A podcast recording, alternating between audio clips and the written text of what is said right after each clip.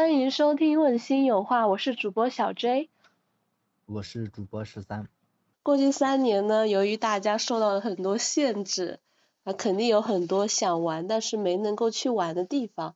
上一期还是什么时候就说要打算今年出一一期旅游特辑，然后我们这期就直接给安排上了，所以这一期我们来给大家介绍一下千年古都西安，主要介绍一下它值得一去的景点和美食。啊，是的，西安是我和小 J 还有三两个朋友选择毕业旅行的地方。我们当时也是玩了四五天，加上交通的时间，其实差不多就有一周左右吧。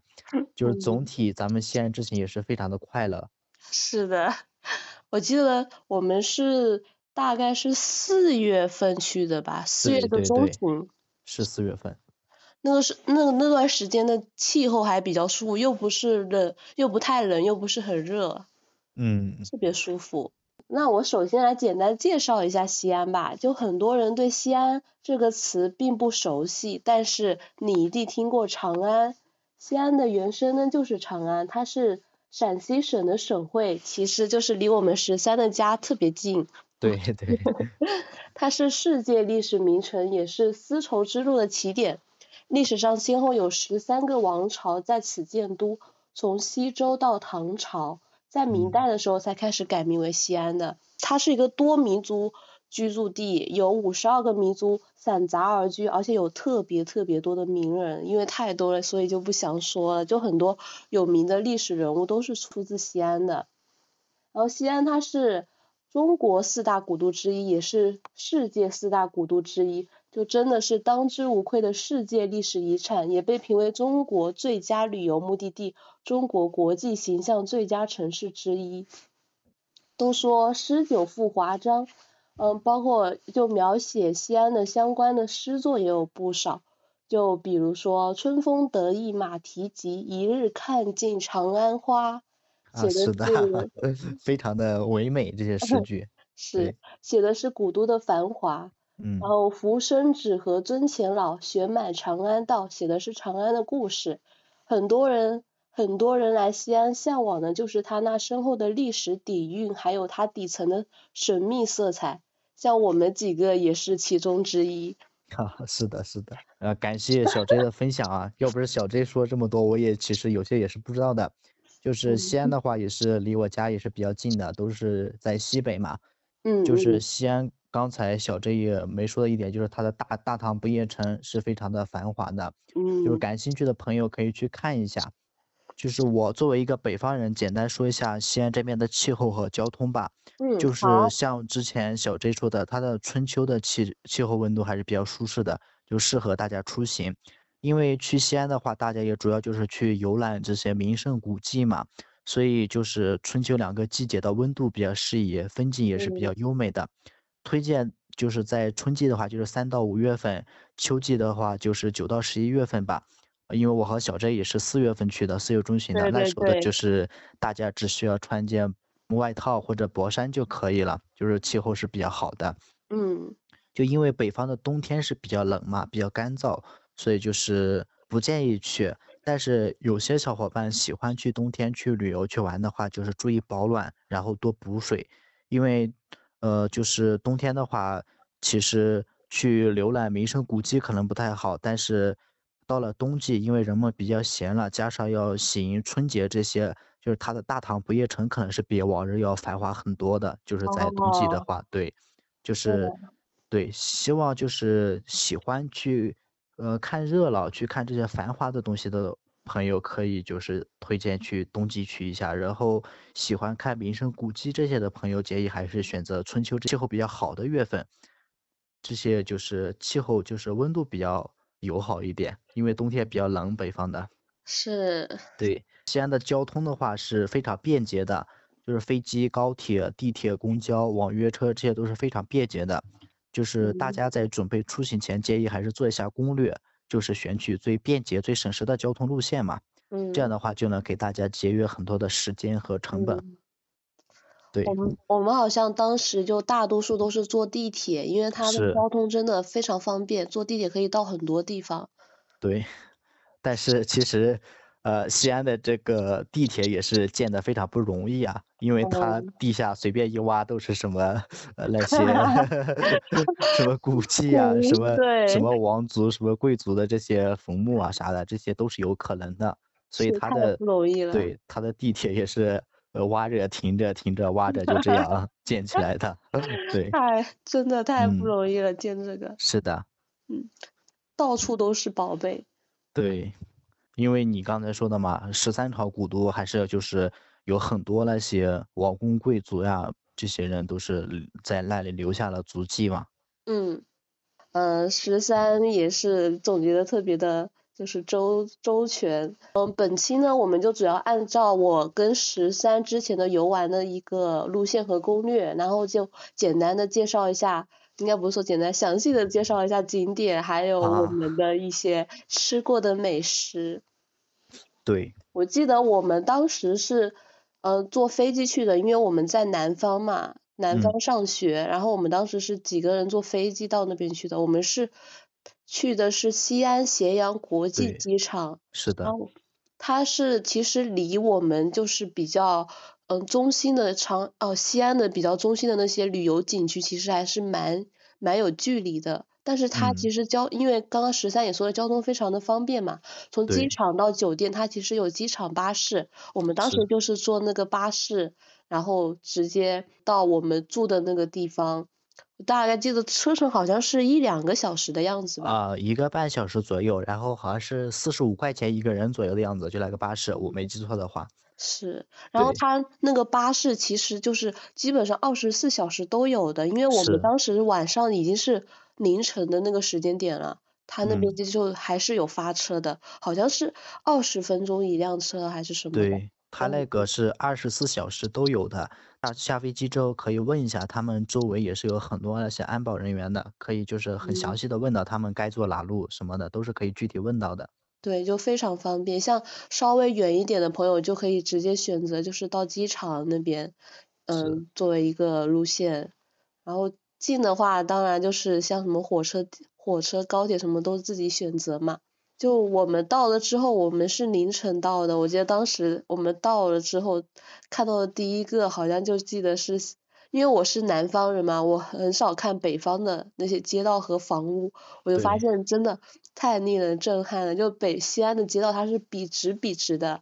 我嗯从这我从这里十字十字路口看过去是可以看到底的，像我们南方的房子就建的奇形怪状的，就 就拐来拐去，就随就非常的随意。但是但是感觉北方的房子就建的方方正正的。就比较大气嘛，看起来。对对对，嗯就这是我其实我第我第一次到西安刚入园的时候第一个印象。啊，我记得当时晚上我们安排入住了以后，第二天早上好像是我忘记我什么时候起来了，我就记得当时就是谁谁去买的早餐是肉夹 馍是吧？是的，是的。是谁买的早餐？我不记嗯得了。反正我当时因为就也是晚上睡得比较晚，然后早上也没什么胃口，肉夹馍又比较干，我就没怎么吃。是的。哎，实实在你可以介绍一下西安的，就像北方的一些食物，就比如说肉夹馍呀什么的。行，那我说一下这个西安的肉夹馍吧。呃其实大家对这个肉夹馍并不陌生哈，呃，就西安的它那个叫潼关肉夹馍，它哦，的连锁店也是基本遍布了全国，就到处嗯可以看到。就是肉夹馍，就是被老外称为中国的 hamburger 嘛，就汉堡。对，嗯。因为就是很多人其实也是觉得这个肉夹馍是个病句啊，因为就是肉夹馍理论来说就是肉夹就是馍夹在肉里面嘛，但嗯。实际上它是两个馍里面夹着肉嘛，嗯。但其实它是这个肉夹馍是来自于咱们古汉语肉夹于馍，就是它在这个古古语里头可可以查到的，它的简称。哦对，肉一定要放在前面，听起来就是让人觉得很好吃、垂涎欲滴的样子原来是这样。是，对，是这样的，就是非常的好吃。喜嗯喜欢的就是朋友可以去呃连锁的地方去看一下，但是想吃正宗的话，还是去西安可以值得去试一下的。嗯，对，我第一天吃的第一个东西就是肉夹馍，然后好像是当时去接另一个朋友来酒店的时候，然后是的，是我跟菲儿去接成儿的时候，然后就顺便买的这个肉夹馍，就一起来就有早餐吃。谢感谢十三和菲菲。然后我们早早上主要时间都是在睡觉，嗯然后下午的话是开始游玩的。我们下午首先是去的西安的城墙，对，古城墙，嗯，西安的这个古城墙，它全长有十三点七四公里，是中国现存现存的规模最大、保存最完整的古代城墙。西安城墙它完全是围绕防御战略体系来建造的，然后城墙它的厚度高于高大于它的高度，就你看过去就感觉它真的是稳固如山的感觉。然后它的墙顶墙顶的话是可以跑跑车和操练的。当时我们也是边走的时候也边讨论，还有想象他们，比如说有什么敌情报信啊，这个地方到啊那个地方那么远怎么办？然后就说可能是在城墙上面骑马呀什么的，嗯，那因为不然的话，真的你从一个一个什么城墙头到城墙尾，我的天呐，要跑死哦！对，我记得我们当时还讨论，因为它那城墙上面有很多呃角楼，还有突出去那些呃瞭望塔之类这些东西吧，我们还讨论那些作用什么的，我记得，对，对，然后它是有四个城门，一个是东边，呃，就东南西北嘛，一个东边嗯。是长乐门，然后西边是安定门，南边的话是永宁门，北边的话是安远门。然后它城外的话是有一圈的护城河的，对，然后它的每块砖的话都是有刻字的，我记得我们当时还讨论一下说，啊是，我们还在认上面的字是什么什么制造还是啥的，是的，是嗯的。然后我们就想，就可能是呃方面出了问题，好去找那个责任人。哎对，然后所以就他因为就有那些署名什么的，所以他城墙建筑的话也会建的比较认真一点，嗯，所以他建的那个城墙也会比较坚固。然后它有很多像什么，就刚刚十三说的一些什么非常特别的设计，就比如说有小孔啊，用来射箭、眺望什么的。对对对，嗯然然后然后现在的话，就是城墙上的话也会举办一些马拉松比赛，因为它就真的非常的宽阔，就很适合跑步什么的。我记得我们当时还在城墙上面吃辣条还是啃鸭脖什么的，对，反正可以说是西安的古城墙的话，就真的是一本无字的史书。对嗯这个比较感兴趣的人，真的可以去好好的看一下。西安古城墙的话，它的门票也不是特别的贵，然后像我们学生的话，就还有半价，就对，最好是傍晚去啊什么，傍晚去因为嗯可以看到日落的话，就非常的舒服，然后傍晚的微风的话，也会让人就心旷神怡的。如果你想走完全程的话，就最好还是租那种单车，它就是到了一个点有很多个可以租单车的地方，然后大概是我忘记好像是按一小时还是两是小按小时收费的，咱们当时好像觉得贵就没有租，好像，好像是。对然后我们当时因为是就主要是以步行为主嘛，然后我们当时好像是呃没有走完全程，就走了半程好像对，走了一半，因为因为当时我们有两个女生嘛，那两个女嗯。生体力是不太行的，好是的，我跟小丽，对我们我们俩体力不太行，然后我们当时就是也是乱嗯到处瞎逛啊，然后就研究嗯。一下这些历史什么的，然后就走了半程，然后走不动就回去了。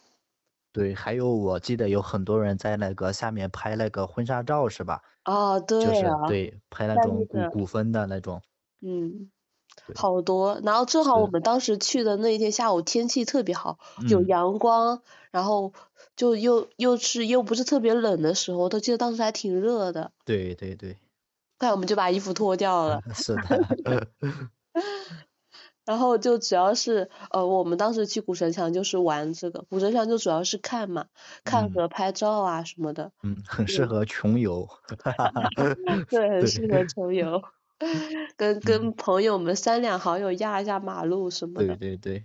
嗯，然后的话，我们就是呃，嗯，去了古城墙以后，就是去西安的那个钟鼓楼，就其实就嗯是我们回来的时候顺便去了一下。对，就是我们凌晨的时候，就咱们当天去下飞机，凌晨过来，咱们下车的地方就是在那个钟楼附近嘛，嗯嗯，就是你第一次看到那个闪闪发光的东西。好亮好 亮。对，是的，我们住在就住在那附近。嗯，然后然后我们当时从城墙上面下来之后，就已经蛮，呃，应该是吃晚饭的时候吧，就打算回去了，然后又会路过那边。其实我们第一天去的时候没有拍什么照，就说等下一次再来的时候再拍照片。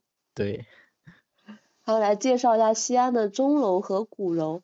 西安的钟楼的话是中国现存同类建筑中规模最大，并且年代最久、保存最完好的钟楼。它其实是它以前是楼上它悬有一口大钟，就用于报警呀、报时什么的，所以才叫做钟楼。然后它的哦悬的那个大钟，悬挂的那个大钟叫做景云钟，但是现在的话就已已经不再有报时的功用了，但是每年逢年过节的时候依然会被敲响，就它是一个代表祈福平安的一个意义，所以它被誉为天下第一名钟。哦，像中央电视台春节联欢晚会嘛，每年除夕之夜嗯，就会用他的那个声音作为辞旧迎新的一个新年的钟声来进行播放，并且到现在一直都是沿用的。然后哦，因为、对，因为它这个景云钟的话，因为是古物嘛，然后现嗯在的话就是在那个钟楼上，它是按照一比一比例仿制的一颗一个铁钟，然后就悬挂在上面。然后每年五一呀、还有国庆啊，就是它都会就是敲响，然后并且整个，并且这个钟楼也会成为像游行、检阅还有庆祝大会的一个主席台，一般都是在这个钟楼上面举行的。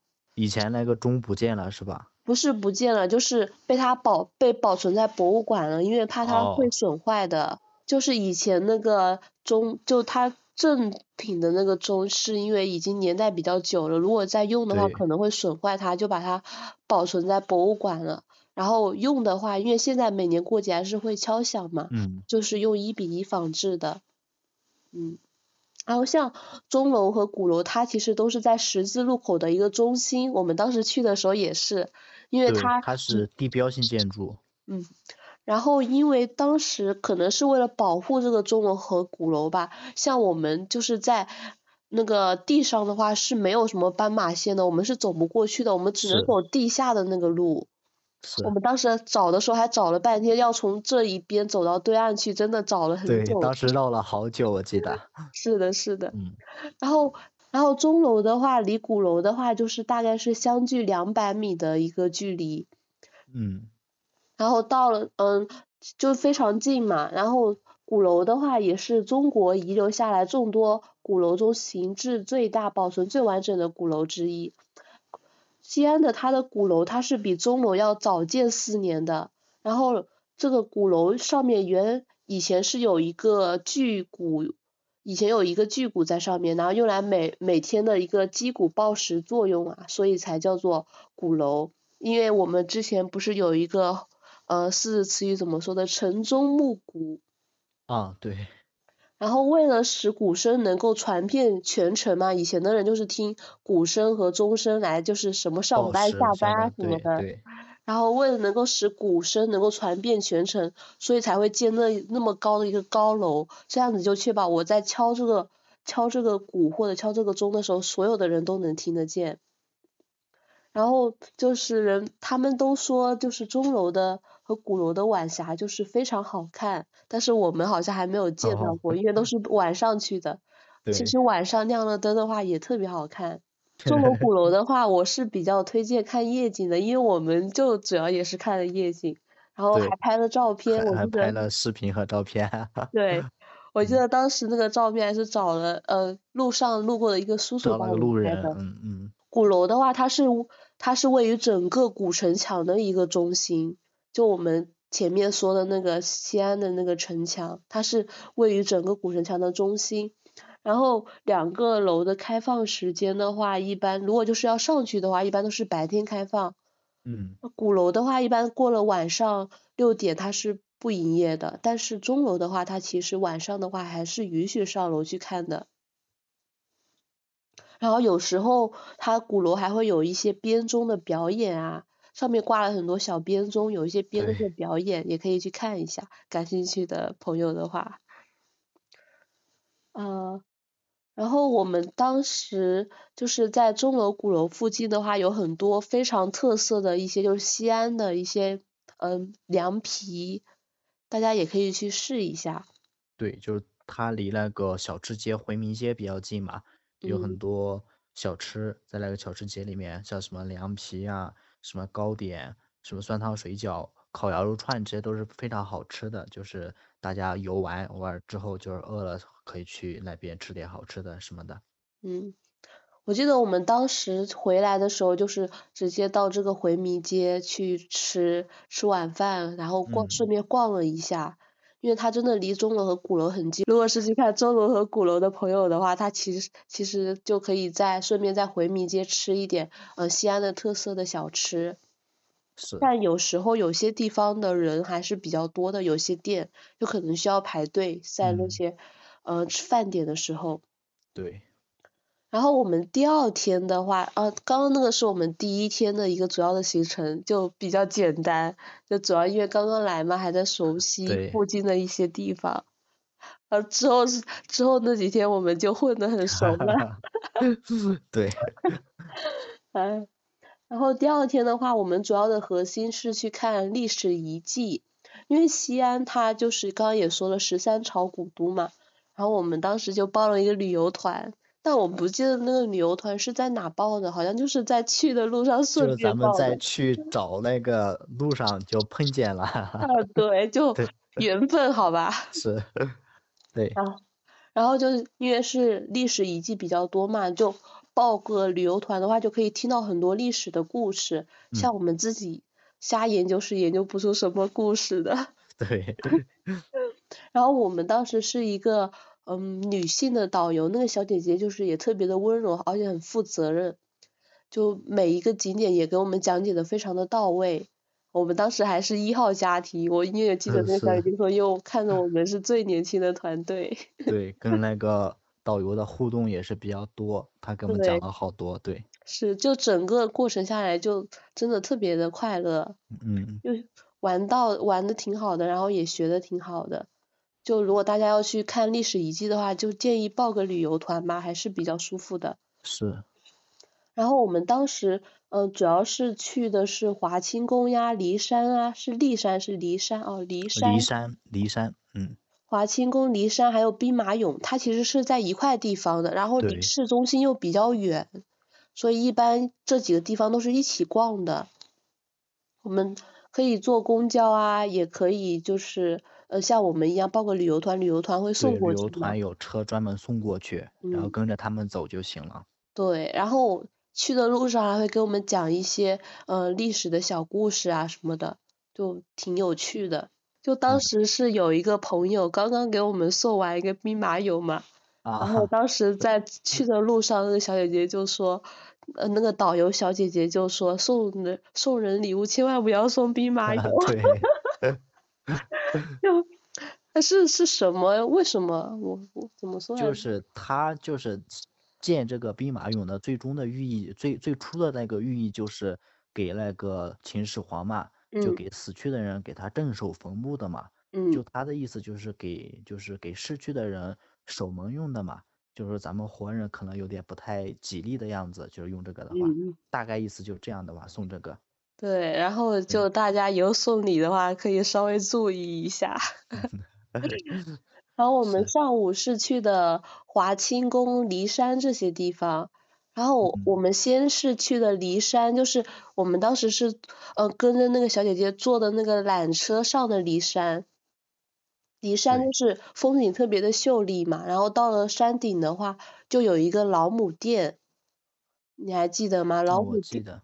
老母殿的话，就以就是为呃上古时期传言女娲就是在这里炼石补天的，包括西周周幽王烽火戏诸侯，褒姒一笑失天下，也是在这个地方。然后我当时去老母殿的话，我感觉我印象并没有太多的呃记忆，我就记得我跟小丽在那边拜了一下。嘿 嘿，就是就是爬的特别高嘛，然后上面就是很多是用来祈福的，就是嗯烧香拜佛这些祈福用的。那主要的话就是我们之间的记忆，就是我们几个男生可能嗯就是不太好意思还是什么就没有 拜。我记得你们两个就在那拜了一下。是我们两个，一个是拜了一个求事业的，一个拜了一个求爱情的，对，主要是这两个。然后我比较印象深刻的就是刚进那个老母店的时候，它有一个刻碑嘛，它嗯介绍介绍的是药王孙思邈。当呃然后我看到他享年一百四十岁，我都震惊了，我的天呐，一个古人可以活这 么久，太强了。对，就是看了这个以后，我就把他列为我的一个养生的偶像，养生目标你也要活到一百四十岁是吧？希望希望。可以。然后然后那边就是有很多非常多的民间传说和神话故事，就感嗯兴趣的小伙伴就可以听一下自己的导游的一些讲解什么的，来或者也可以查一下看一下。它主要就是最有名的就是女娲补天和烽火戏诸侯。啊，是。嗯就我印象中还有一棵树，我记得我们围绕它转了好久。哦就那棵树也是年代比较久远，可能就是呃有什么寓意。好像是当时是就是叫我们摸一下，还对每个人摸了一下，树对，嗯就可以就比较什么得到幸福呀什么的，好像是一个老归宿吧，我不太哦好像记得了。是叫做归树还是什么的。嗯，嗯，就也是就整个上面都围绕着一种就是非常神秘和传奇的色彩，是。就所以就忍不住就拜了一拜。嗯然后在骊山的脚下呢，就是华清宫。华嗯清宫的话，就是唐代封建帝王游幸的一个别宫。当时就是唐玄宗李隆基嘛，他依靠嗯骊山的一个山势，就将山和宫连为一体，所以就扩建了这样的一个温泉行宫。它是取的当时它取的是道教的长生不老的意思，所以才叫做华清宫。然后它因为它这个地方就是，嗯、建的非常的一个就是悉心经营起来的一个非常宏大的离宫，他几乎每年十月份都要到这个地方来，所以他才说是帝王游戏的一个别宫。对。然后它这个地方呢，因为都说是温泉行宫嘛，就主要是皇帝和妃子们洗澡的一个汤对，池。主要就是用来泡澡的。对。然后当时我记得就讲解的时候，我就挺震惊的，就是说皇帝的洗完澡的那个水会引到妃子的汤池里面，然后让妃子洗澡。我就觉得啊，怎么是这样的？那就是非常的，呃非常的呃，我不知道怎么说。其实这也就是一种地位的象征吧，就嗯是嗯其实他们也是觉得很恩宠啊。你看皇帝嗯洗洗过澡的水，然后我再洗，然后就是他们那些妃子洗完澡的水又又给下面的一层就是地位更低的一些人，就这样嗯层层放下去。是的，对。嗯，它其实那个地方的话，也是唐玄宗和杨贵妃初见的一个地方。那所以每年的话，呃，李隆基就唐玄宗会带杨贵妃过来洗澡啊什么的，包括呃，就所以就有很多的关于唐玄宗和杨贵妃的一些爱情故事，包括发生的所所有所谓的安史之乱也是在这里的。是，而且像那个就刚刚说皇帝洗完澡的水让贵妃洗，他并不是所有人都有这样的一个荣幸的。对，骊山的它它下它骊山下的水质特别好，就据说用这个温泉水就泡着洗澡的话，可以让皮肤非常的细腻有光泽。像白居易的《长恨歌》写的就是这儿。我已经不太记得《长恨歌》是怎么背的了，我也不记得了。忘记忘记。是，然后包括前期有像西周啊、秦始皇呀、汉武帝啊，都在这个地方修修建过行宫，所以包嗯括以前说的什么离宫啊，就是也指的是那一块地方。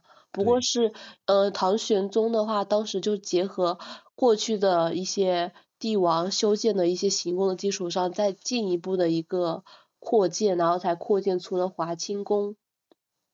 然后它那个地方的话，就是离当时的都城特别的近，交通又便利，然后又是一个一块风水宝地，因为它有骊山嘛，然后那个水的话又是渭水嘛，山水环抱，就嗯，古代就说有藏龙藏龙卧虎之势，所以这里的呃骊山脚下它孕育的温泉的话是得天独厚的，像这里的宫殿的话，一般都差不多有。呃，六千多年的历史，也不知道说的是不是真的。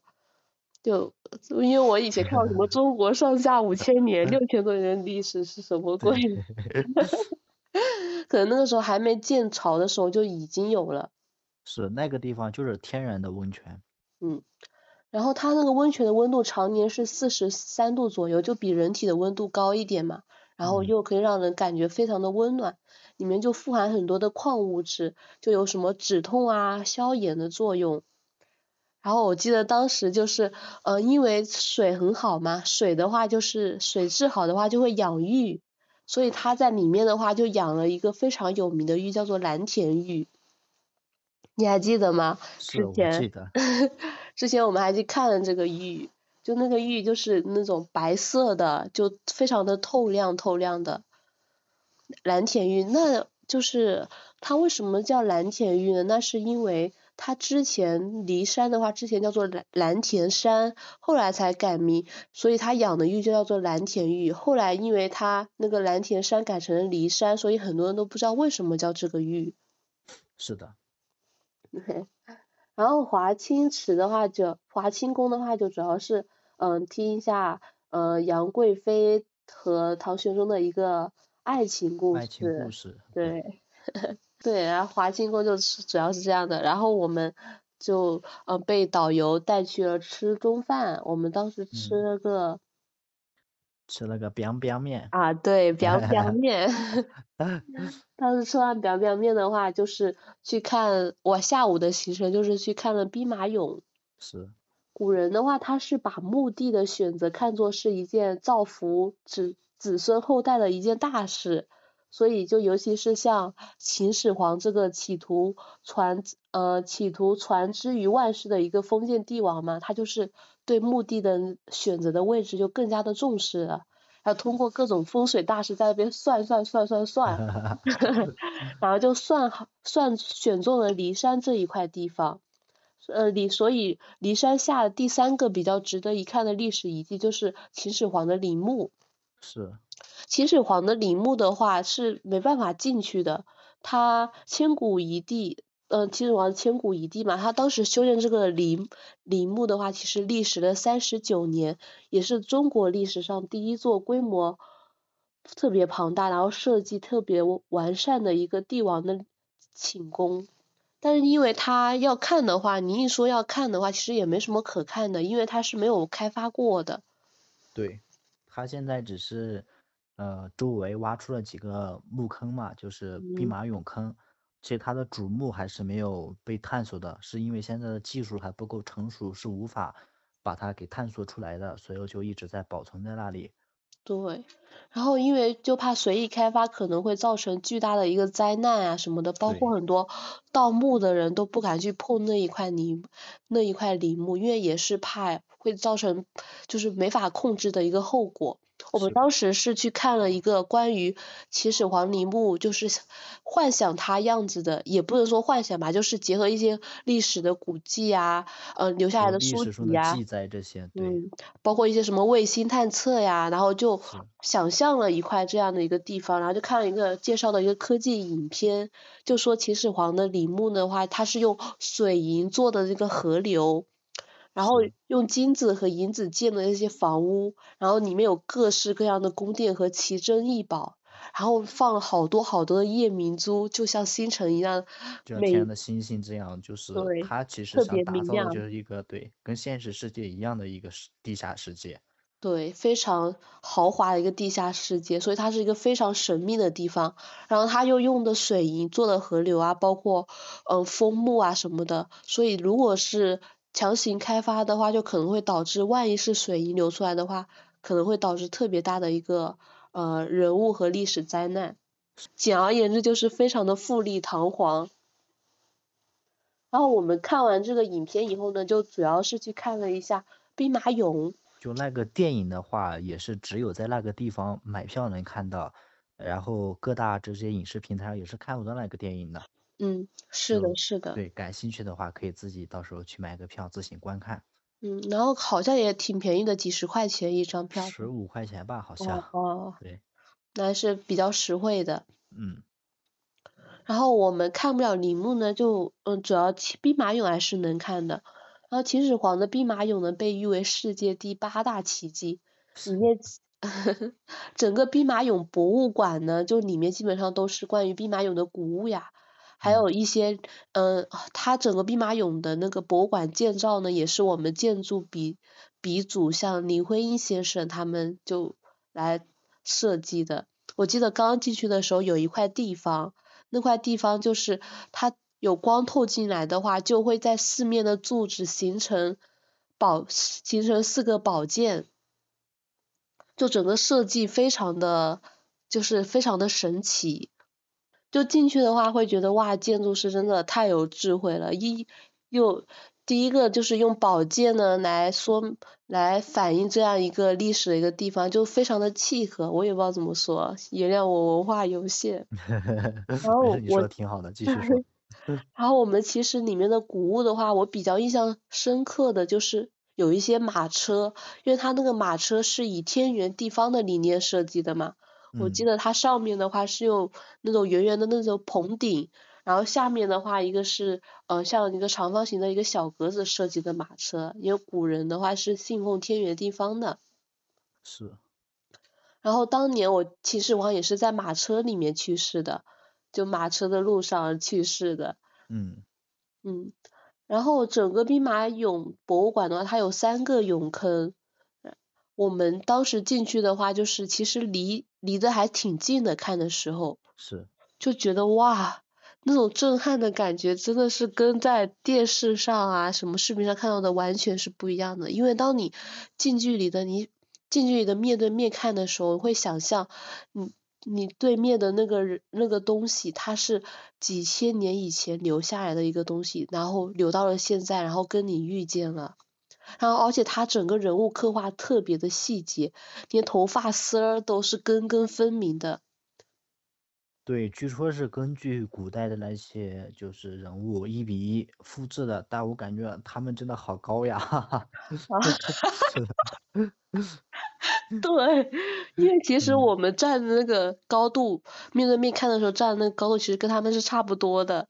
哇，当时真的就特别的巨大，因为也可能是北方人吧，你想一下西安的北方人，买的特别高。对，特别高大，我感觉真的好厉害的样子。是，就虽然它里整个博物馆里面就主要就是陈列了一些嗯兵马俑嘛，但是你见的见到它的时候，真的有一种时光交错的那种感觉，就会觉得哇，古人的智慧真的太强了。然后我们当时去的话，就有一些俑的话，它其实只挖了半身。只挖了上半身，因为就是，嗯，它因为现在的很多兵马俑它其实是彩色的，但由于我们刚制作出来是彩陶，后来就因为挖出来的时候被氧化了，所以就变成现在这个颜色了。对，就是没有颜色，现在就是那种正常的像土一样的那种颜色。土色了，嗯。所以有些只挖了半身的，就是因为，呃，就是怕再挖的话就会破坏它，所以就只保留着，等以后有了技术以后再去开发它。对，因为现在技术无法把那个颜色给它保存下来。对。一挖出来，它就立马就被立马氧化。对。嗯。然后记得当时就是导游跟我们讲解的时候，就说它其实兵马俑一开始是盗墓家。盗墓家们先发现的，啊，当时其实那个盗墓者其实已经被嗯关在那个监狱里吧，应该是说，然后后。来就跟他说可以减刑什么的，然后就告诉了就告诉了科学家们有哪一块墓地有有这个东西有这个古物，然后当时正好就到了他减刑期到了之后他就正好去世了，就非常的可惜，其实就那个盗墓者怎么说也是一个蛮。蛮厉害的食物家，是的，非常厉害。我记得当时那个导游说，他刚开始就是因为有那个洛阳铲这些工具嘛，因为以前那个科技不是很发达，就是无法探测的那个具体的墓坑的位置。嗯但他们那些盗墓贼就特别厉害，就知道那个位置，然后就把他给呃从监狱里面拉出来，让他去这些 就是探险就叫探墓的考古学家对，嗯嗯去给他们找墓的位置，然后找到之后，他自己也就因为立功了嘛，所以后来也就成为这个这方面的一个呃人才，就是也加入那个考古团队嘛。嗯但是后来就是就像小 J 说的，因为年龄太大去世了，也是一个遗憾吧。遗憾对，对，但现在来说的话，利用科技也已经可以探测它具体位置了。只是嗯现在因为探测出来我们无法保存嘛，所以就已经不挖了，就是已经在嗯那让它自己保存，让它放着去。目前嗯。已经挖出来的三号坑，三个坑，其实也是已经觉得很可惜了，就是嗯，无法保存，因为。也没有保存，还没有技术，对，所以是觉得很可惜。是，对，这真古人的智慧太强了，就怎么说呢？就可能大家在听我们讲的时候，可能就感觉我们一直在说兵马俑多么的震撼，就真的，我以前从来不觉得兵马俑震撼，因为从小到大其实看过蛮多书这种书籍啊、什么影视啊什么的，其实都有的。但面对面跟他面对面看的时候，哇，那种震撼的感觉，哇，一个几千年的东西摆在面前，面对面看的时候，因为它兵马俑根本没有用玻璃封住的，它是是完全露天的，你面对面它的时候，真的是感觉一个人站在你面前一样。非常的震撼。对，我嗯我记还记得我当时看完之后嘛，我就立马就又去重温了一下胡歌那个神话那个剧，哎，真的，当时就非常的就蛮佩服秦始皇的，其实还有些东西真的千古一帝呀、真嗯，的真的千古一帝。是。然后我们当时我们第二天就是这是我们主要第二天玩的东西，就整天都非常的充充实，看了好多好多东西。然后我们第三天的话，我们是主要是去呃历史博物馆呀，还有大雁塔、什么芙蓉园、大唐不夜城逛了一下。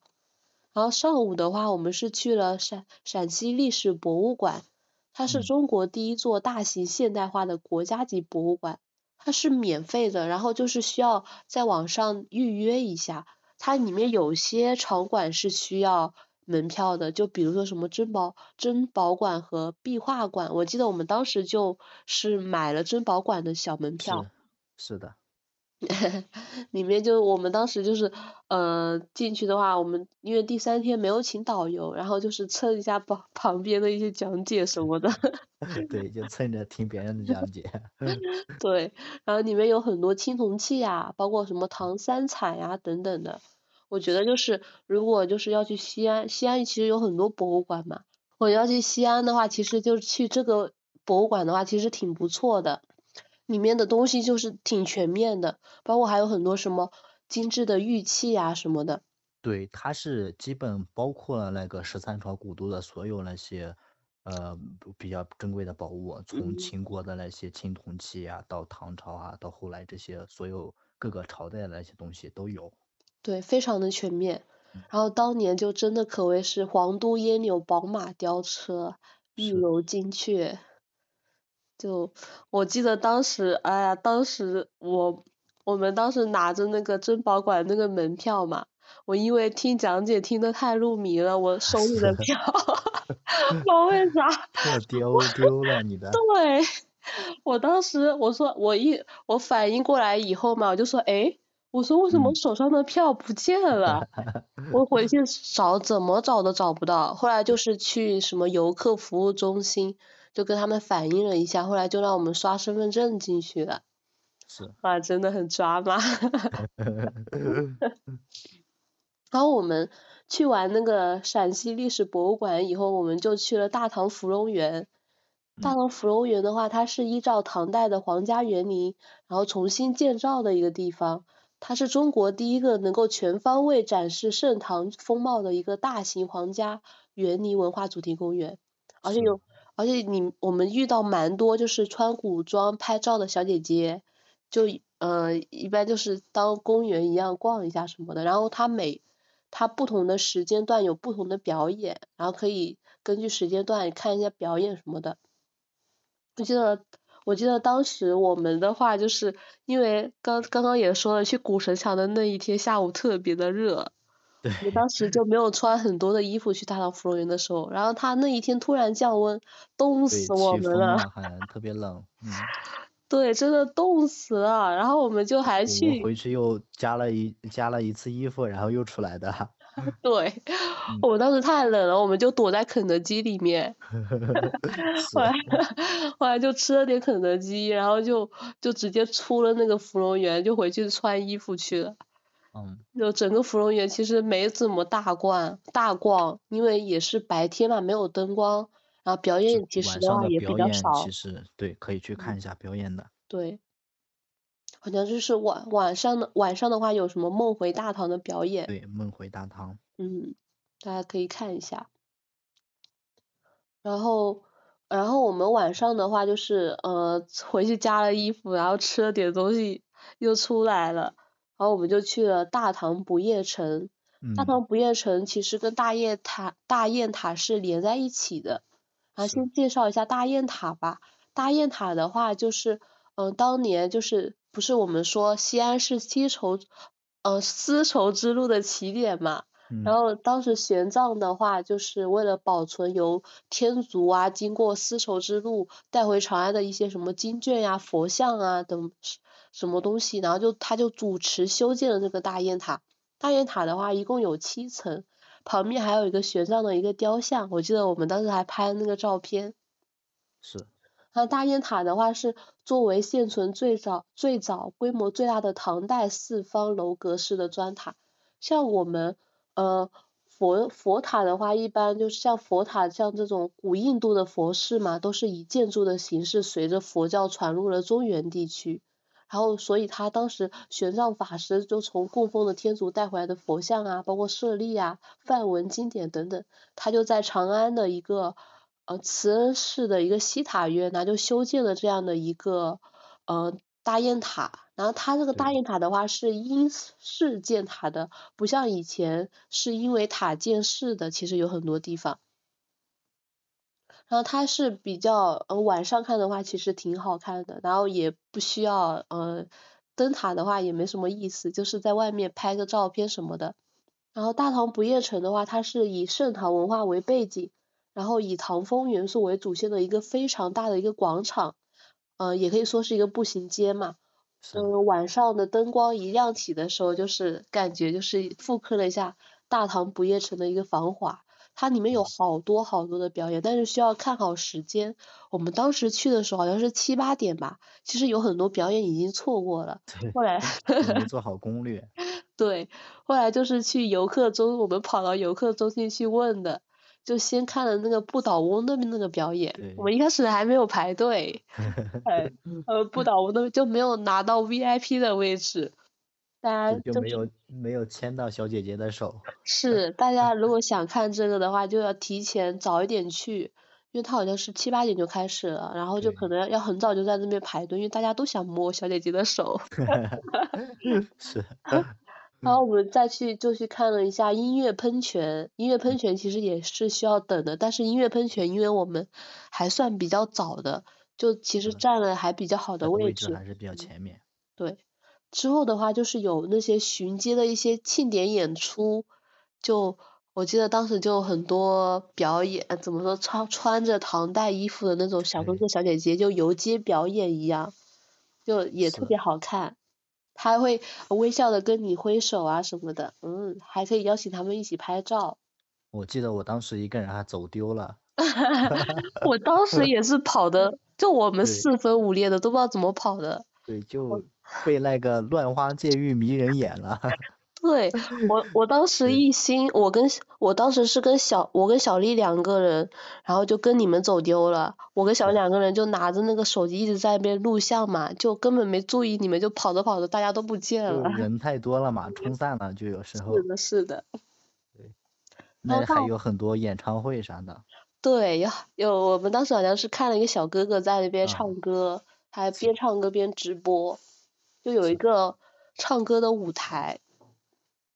嗯，大唐不夜城的话，它是二零一八年正式开街的，然后就我们当时去的时候是二零二一年吧，二零二一年的四月份。毕业那年。嗯，然后去年二零二二年的五月份，就是它还加了一个新的一个就是沉浸式的唐风市井街区，叫做长安十二时辰。哦，那是不是那个电视剧火了之后讲的呀？对对对，就是去年的五月份正式开放的。哦。二零二二年的五月份，我们我们就没赶上，就差正好差一年。然后它是在街区的一个商业空间内注入一。就是注入像我们《长安十二时辰》那个 IP 嘛，电视剧 IP，再结合唐风的一个市井文化的内容内容，然后打造了那种大型的唐风的沉浸式剧本杀。就进去的话就可以，他进去的话是要求穿那种唐代的那种衣服的，你要根据他的剧情啊、道具啊、故事走向什么的，就整个体验一下整个一个唐代的一个市井生活，就特别的酷。然后就，嗯，我们没看过，希望就大家如果想去的话，可以 替我们体验一下。是的。这个应该感觉还挺好玩的，像那种大型的沉浸式的剧本杀，太难见到了。嗯。因为它主要它整个主题空间特别大嘛，然后包括可以会看一些唐代的表演啊，可以跟一些唐代的美人。品茶呀什么的，我是在我是在一些博主的视频上看到的。可以。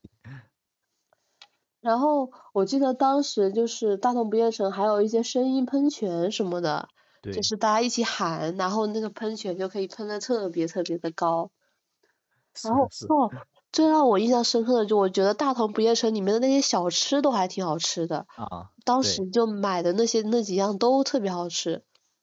对，就那种手吃的那种小吃，就边走边吃边逛的那种。对，我们就好像买了糖葫芦吧，是两个一串，我记得。两个三个一串，咱们一人一串。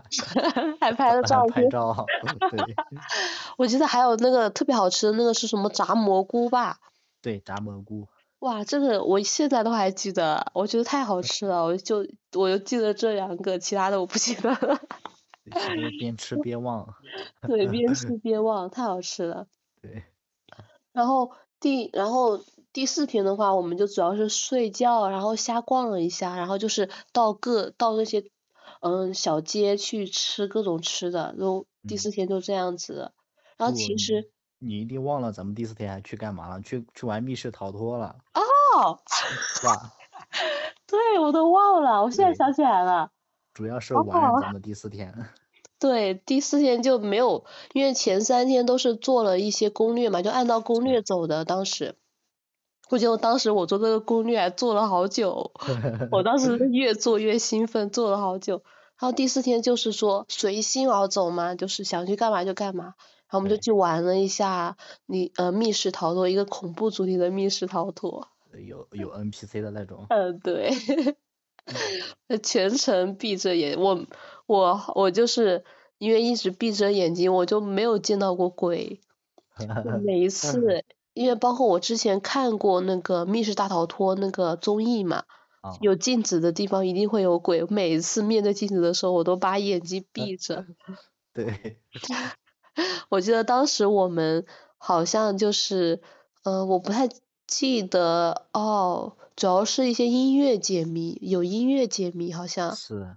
你听那种很古老那种旧碟片那种。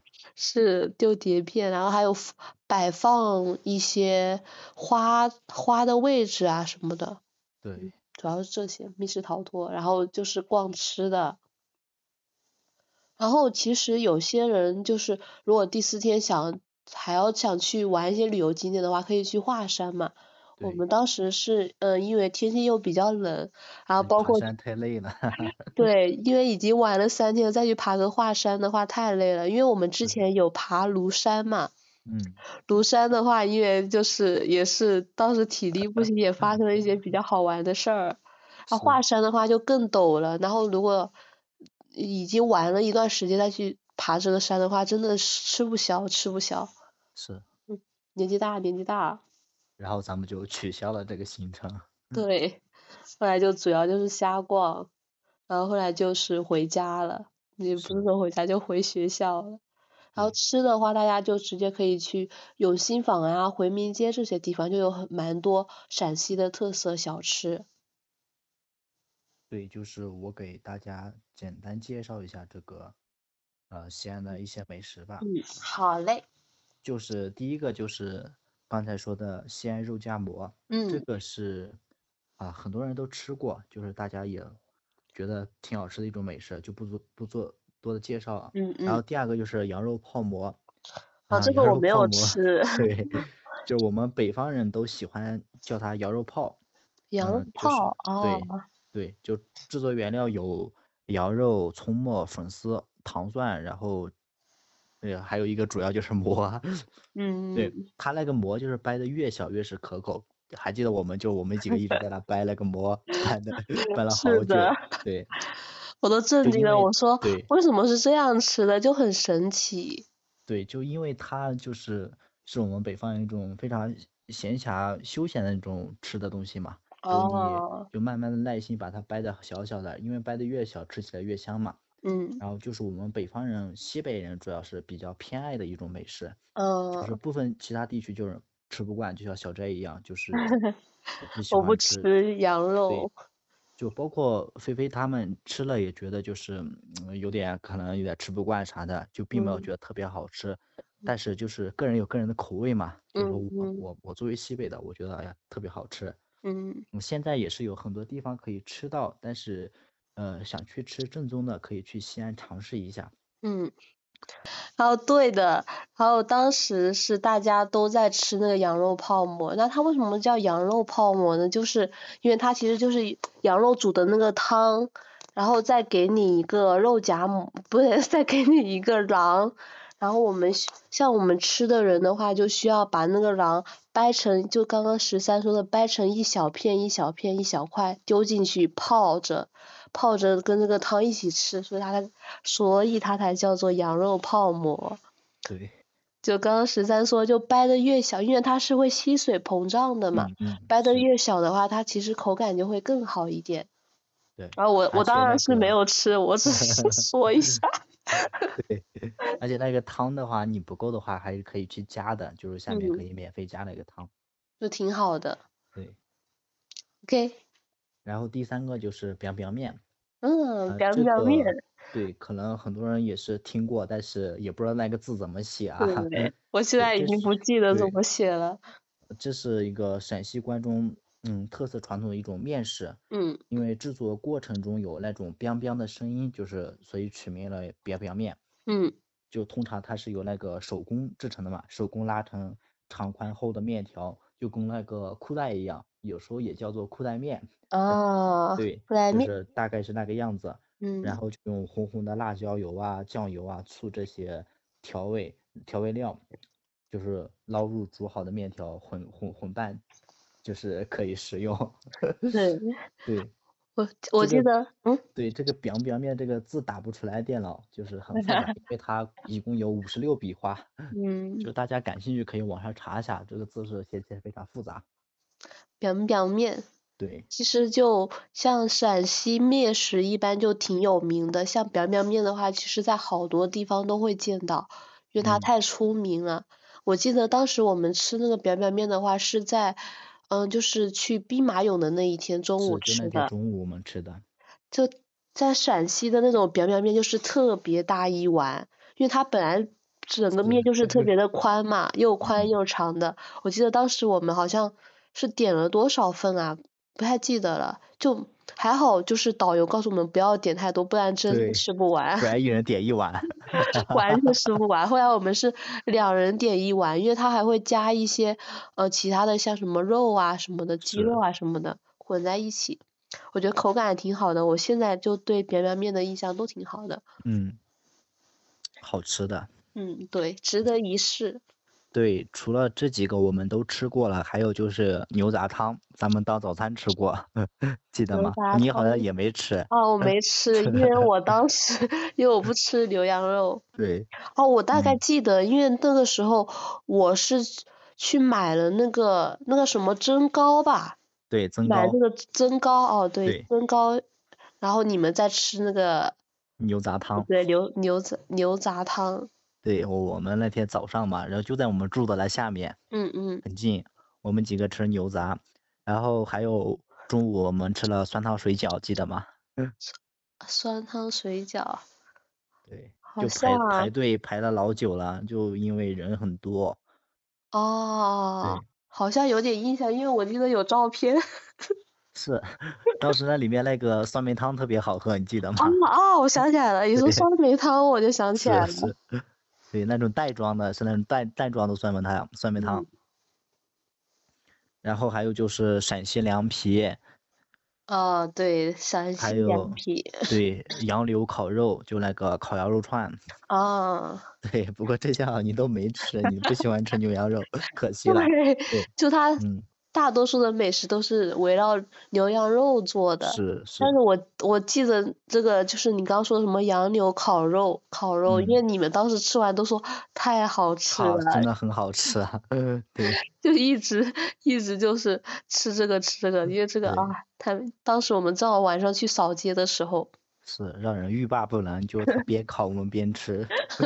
是，太好吃了。嗯，嗯，对，我除了这些之之外，就是还有小 J 刚才说的，就是甜点，就嗯是增糕啊、桂花糕啊，还有一个劲糕，记得吗？嗯哦，我记得，对，嗯，但这这些我们都尝过了。嗯就都还挺好吃的，就街边的话也可以经常见到这些。是，我记得当时我们还吃了什么饼吧，当时那个饼里面有一个有一个什么东西特别好吃，我还我还特别买了一份那个佐那个配料，是吗？我忘了什么饼来着。嗯，我不太记得，就在那个增高的那个旁边，就整个一条就买增增高那个旁边有一个饼，然后里面呃我已经不太记得了，我的天呐。我只记得旁边有个鸡蛋灌饼特别好吃，哦，好像就是鸡蛋灌饼是诶，吗？是吧？但里面。有一个有一个就是像长方形小块的那种，有点像海绵一样的那种东西。哦，是啊是啊，那个东西是特别好吃，你当时买了一份，加了特别多那个东西。对，然后我还特别的就说帮我来一个单独的一份，我要打包带走，我 就只要这个佐料，我不要鸡蛋灌饼。对你打包回来之后，就是我们吃酸汤水饺的时候你打包回来的。啊啊！因为那天早上我们吃这些鸡蛋灌饼啊，吃这嗯些吃的太嗯，多了，然后导致吃酸汤水饺的时候都大概特别饱。对，当时当时就是就吃饱了，然后才排，到我们是，在那边逛。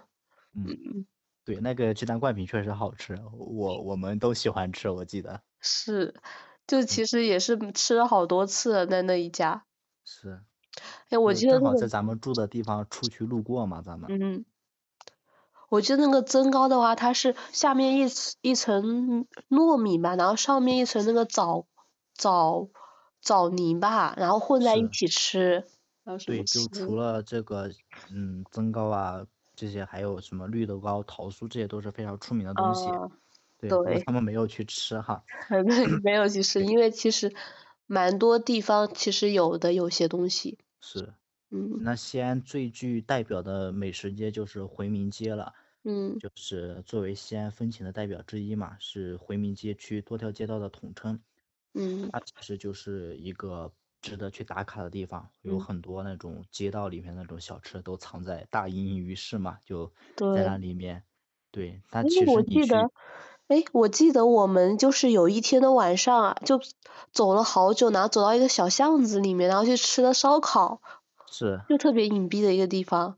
对，去吃了那个烤羊肉串啊、烤肠啊、烤鸡、烤鸡翅这些东西。嗯，那个地方好像是在永信坊那边吧，就咱们去买东西嘛，就买礼物那些，然哦后逛着哦，逛着就去吃，去那里。吃饭。对嗯，是的。对，那个地方好像就是永信坊。嗯，对，就就是它其实回民街跟永兴坊其实是离得蛮近的，我记得。对对是，咱，们其实转的也是那周围一块嘛，嗯嗯很多呃远的地方就去了一下，就是看兵马俑去的最远的，其他我嗯，们都在周围逛。对，它，大多数景点其实都集中在市中心那一块，吃的也好，景点也好，除了嗯。历史遗迹远一点，其他的地方就都挺集中的，逛的话特别方便。嗯，咱们吃东西的话，其实就只是在那些小吃街吃嘛，像其他嗯。市里面那种看起来很很高大上的那种店，没有 去。是那种地方呢，吃的其实全国各地都有，不知道大家嗯大家可以不用去的，就去小吃街吃一下，呃，没有体验过的就行了。对，藏在藏在巷子里的才是最正宗、最好吃的。对，是的，我们当时就总是挑那种巷子里的那种东西吃，就想着就吃一点正宗的，一直对找找找。我还记得有一天我们还吃了一个什么什么面吧，有一天早上什么面？啊，好像是还哦，挺炒辣的。米粉，炒米粉，那是新疆炒米粉，哦，对对对对，新疆炒米粉，是我只的，记得那个，特别辣。我记得就是对，就是给你一那个辣块馕度，给你一块馕，是真的很辣。那个能吃辣的人建议吃个呃变态辣，像我们吃不成辣的人，就吃了个微辣，都辣的大家都喊的 受不了。受不了受不了。是的，是，其实西安的有非常多的美食，真的，喜其实喜欢吃牛羊肉的人都可以去西安吃一下那边的特色的美食。像我这种不喜欢吃牛羊肉的，就主要嗯吃小吃吃的挺多的，是的，正宗的美食没吃到一点儿，因为真的不想吃。大家可以去根据自己的一个呃习惯，包括爱好啊，去选择自己喜欢的一些地方，包括小吃什么的。那像我们大多数南方人呢，他其实对远方的向往就是西安嘛，就像嗯、呃嗯北方人对远方的向啊向往是云南一样。在西安，它是一个包容性很高的城市，就包括之前所说的有五十二个民族啊什么的，然后嗯，加上它有非常多朝代的文化，嗯，还有很多国外的小伙伴，就所以它包容性特别高，然后有有非常多的，然后还有有很多的双一流高校，像什么西安交通大学啊等等，就不管是旅游还是读书，很就很多小伙伴都会考虑来西安这个地方。然后西安的话，它一可以说一半是历史，一半是故事。呃，以前有有有一句话怎么说来着？就是最热闹不过长安城，最繁华不过大唐盛世。所以我们总得去一趟西安，然后看看李白诗中的盛唐是什么样子吧。那我们这期就到此结束喽，愿你新的一年可以去到想去的地方。我们下期再见，拜拜。下期再见，拜拜。